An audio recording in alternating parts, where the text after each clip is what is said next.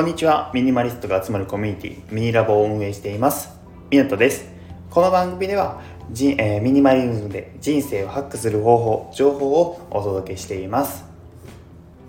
本日はコミュニケーションをミニマル化するというタイトルでちょっとお話しできればなと思っております。でどういうことかって言ったら、まあ、コミュニケーションってこう人生の中において結構必要なことって言われているんですけれどもまたこれによってストレスって結構かかっていると僕の中では思ってます。あのこのコミュニケーションをじゃあいかにこう楽にしていったり人生にとってストレスのないような状況にしていくかって考える時にある意味ここもミニマリズム思考で解決できる方法があるんじゃないかなと思っておりますので皆さんに私たちがやっている、まあ、ミニマコミュニケーションをミニマル化するというところであの共有できればなと思っています。早速なんですけれども、まあ、実際に私たちが何をやってるかっていうことなんですけれどもまず1つ目は、まあ、言わないことを決めているっていうことと2つ目がコミュニケーションをとる相手を、ま制限しているっていうことです、まあ、1つ目の言わないことを決めているっていうことについてからちょっとお話をさせていただきたいなと思っています。じゃあこう僕たちは何具体的にこう言わないことを決めているかってまずお伝えするとまあ普通とか普通とかの、まあ、大多数を、ま背後に相手の意見考えを否定するような言い方あとは絶対っていう言葉絶対を使って相手を否定するということはしていません。でこう自分の意見をこう相手に押し付けるような言い方、まあ、ちょっと関西弁になるんですけれども、えー、なんかやってるやんみたいなこう相手があたかも自分と同じような意見を持っているよねというような言い方はしないようになるべくしています。まあ、あとは、まあ、自分が例えば質問したり、えー、お願いしていることに対して、まあ、相手の考えを無限にするような返答はなるべくしないようにしたいなと思っております。でこれ何が、まあ、なんでこんなことをしようかって思ったら自分自身が結構こういうことを言われて嫌だったからなんですね。まあなんかよく僕が言われていた言葉は、まあ、普通っていう言葉、まあ、普通みんなこうやっているよねとか普通にしてたらとかそういう言葉を結構かけられてたんですよ。皆さんも結構ないですか？あの普通ということを、まあ、使ってコミュニケーションを取られてちょっとなんか嫌だなというか思ったことはないでしょうか。僕はこれがもうすごく嫌でなんか普通というね言葉を使って話してきたとするならばじゃあその行動をしてない自分は普通じゃないというような、まあ、捉え方もできるわけです。なんかね変というか自分がなんか社会から逸脱みたいな感じで言われているのと、まあ、同じことですから、まあ、結構これは人によっては辛いと思うことだと思っています。でもですねこれ実際多分僕も結構使ってたんですよ。この「普通」とか「絶対何々」っていう言葉を結構言っていたなっていうことがありまして、まあ、この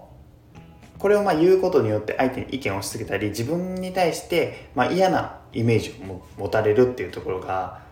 まあ嫌だったのでこの言葉はまあ自分で意識的に使わないようにしようというふうに心がけるようになりました。まあ、このコミュニケーションってそもそも何を考えているかっていうところで言うと、まあ、僕自身は相手と、まあ、自分が心地よい空間を作り出すために必要だと。で相手の意見を聞いたり自分の意見をよりブラッシュアップさせていくための時間だと思っている中で、まあ、そういう言葉を使ってしまうっていうことはあごめんなさいコミュニケーションというのは、えー、そう相手の意見をだったり自分の意見をすり合わせて、まあ、より良くしていく場所だと思っています。なのでこういう言葉を言うことによって、えー、このコミュニケーションの空間が悪くなってしまうと私は考えているのでちょっとずつこれを意識的に減らしていければいいなとで意識的に減らしていくことによってこう無駄な思考もそぎ落とされていくので、えー、自分のストレスだったり相手のストレスにも気を使いながらできるんじゃないかなと思っております。これがごめんなさい言わないことを決めているということの1点目になります。で続きまして、えー、具体的に何やってるかっていうとこのコミュニケーションを取る相手を制限しているっていうことについてなんですけれどもまあねこれはそのままなんですけども話したい相手だけに話をするようにしましょうっていうことなんです。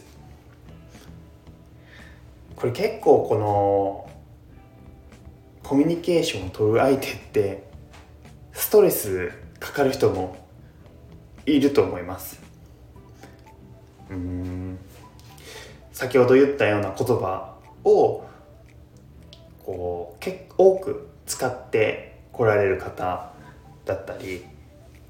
なんかこう自分と価値観が全ちょっと反対だったり合っていないなって思っている方いると思います。話していてもしんどいなってそういう方と話してたらしんどいなって思うことも多々あると思います。なので、まあ、コミュニケーションを取る相手を制限してストレスを減らしていこうということです。で、まあ、実際に私たちが何をやっているかっていうと、まあ、行く場所を決めています、まあ、行く場所って何かっていうとお話例えば、えー、飲食店だったり、えー、て言うんでしょう。話したいコミュニティみたいなところに行くことを、えー、制限しているっていうことです。まあ、その場所にあったコミュニ,、えー、コミュニティっていうのは結構場所場所で私たちの住んでいるところでできていて、まあ、無数に例えば呼ばれた時にむやみやたらに全部のところに顔出しをするのではなく本当に自分が行きたいコミュニティだったり参加したい場所に、行くということを私たちはやっています。でもう一つ、えー、が LINE の友達を減らしていきました。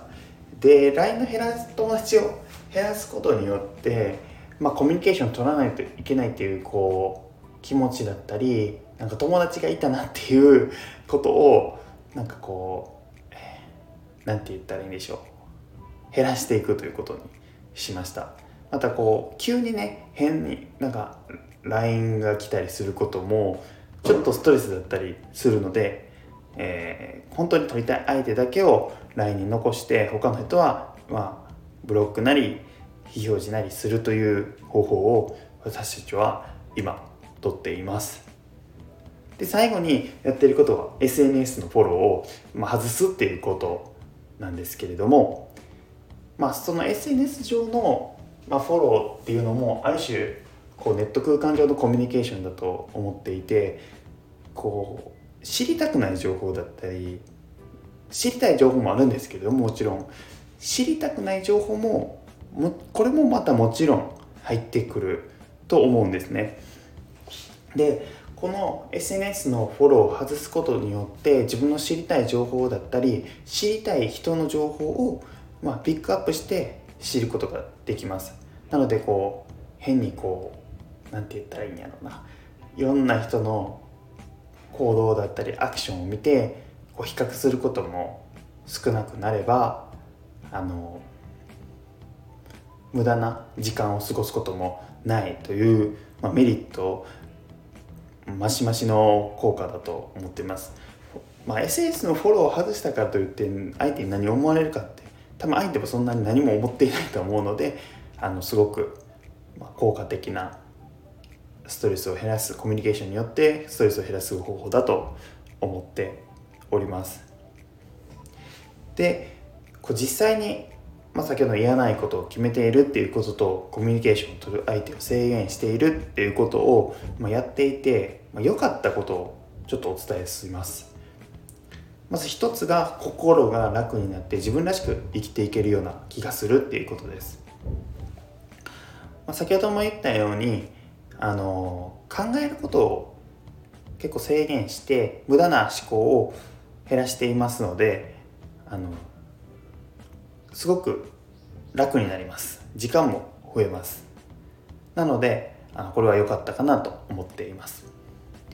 あとはあこれも同じですね。相手に嫌な思いをさせないよう最小限の思考でコミュニケーションがすることができるようになった気がします。うん。まあ、先ほどあの言わないことを決めているっていうこともそうですしコミュニケーションを取る相手を制限していることによってこう無作為にランダムにこう相手に嫌な思いをさせるっていうわけではなく、えー、自分のこの言葉チョイスをこの人にはこういうことを伝えたらいいんだっていうことを、まあ、制限して話すことができるのでそれもすごくよく良かったことかなと思います。あとはうんまあ、これを考えることによって考えることが少なくなったっていうことも、まあ、全部言えることなんですけれども考えることが少なくなったことによってすごく楽になります。実際にちょっとこれをやってみないとわからない部分ではあると思うんですけれども考えることをやめるって意外と楽です。あの例えばなんですけども、まあ、これもまた別のポッドキャストでご紹介するんですけども服を制服化食事を、えー、一種類にする、まあ、などをしていくことによってすごくこう私生活においての考えることっていうことに対してのストレスがどれだけ大きかったことが大きかったのかということがすごく分かりますので、まあ、これが良かったかなと思います。以上今日のお話です、まあ、いかがでしたでしょうか、まあ、コミュニケーションミニマリストってまあものだけじゃないよっていうことを結構お伝えしたくてまあこういうコミュニケーションだったり私生活においてのあらゆる場面においてミニマルにしていくことによって人生生活においてのこう楽っていうのを得られるかなと私自身は身をもって体感しているとこですのでもし皆さんも私のこのアウトプットを聞いてよかったらコミュニケーションミニマル化していただければ嬉しいです。はい。じゃあ最後にあのディスコードのご紹介だけさせてもらいます。私たちミニラボというコミュニティをま、やっておりまして、えー、ディスコードコミュニケーションツールディスコードにて、え、コミュニティを作っております、まあ、雑談会だったり、えー、最新のミニマル情報の発信アイテムの情報の発信などをコミュニティで行っておりますのでもしよかったら参加していただけると嬉しいです。はい。今日の放送は以上です。また、えー、ぜひお聴きください。ありがとうございました。